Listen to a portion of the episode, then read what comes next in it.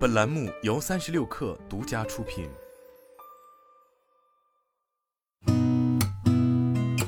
八点一刻，听互联网圈的新鲜事儿。今天是二零二三年一月二十号，星期五，早上好，我是金盛。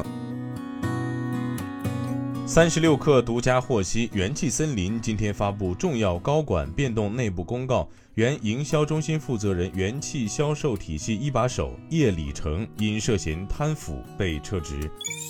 暴雪中国官微发布《魔兽世界》进度存档的常见问题解答。暴雪中国称，该功能是安全的，其提供了一个涵盖角色信息、装备和游戏进度的综合存档，以期在《魔兽世界》国服重新开放时使用。此外，该功能是对网之翼的数据封存的额外补充，网之翼对这部分数据负责。二零二二年，B 站直播月开播人数同比提升百分之六十四，获得收入的主播数同比增长百分之七十八。在游戏直播侧，月开播量同比增长百分之一百零六，月观看人数同比去年增长百分之六十。在视频侧，游戏区日均投稿量年同比增长百分之七十四，日均播放量年同比增长百分之八十九。截至去年年底，共有二十三万名虚拟主播在 B 站开播，同比增长百分之一百九十。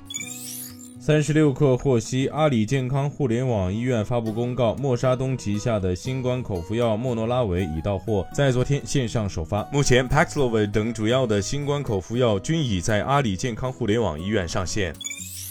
亚马逊启动本月早些时候宣布的裁员计划，这也将是该公司史上最大规模的一轮裁员，最终将有超过一万八千名员工受到影响。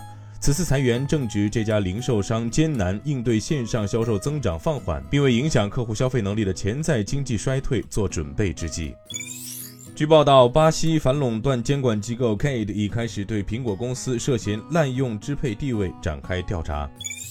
Facebook 母公司 Meta 高管告诉经理们，员工必须提升绩效。在过去，如果员工拿到达到所有预期这一评级，就算是比较正面的评价。现在高管们却告诉经理，达到这一评级的员工还需要提升。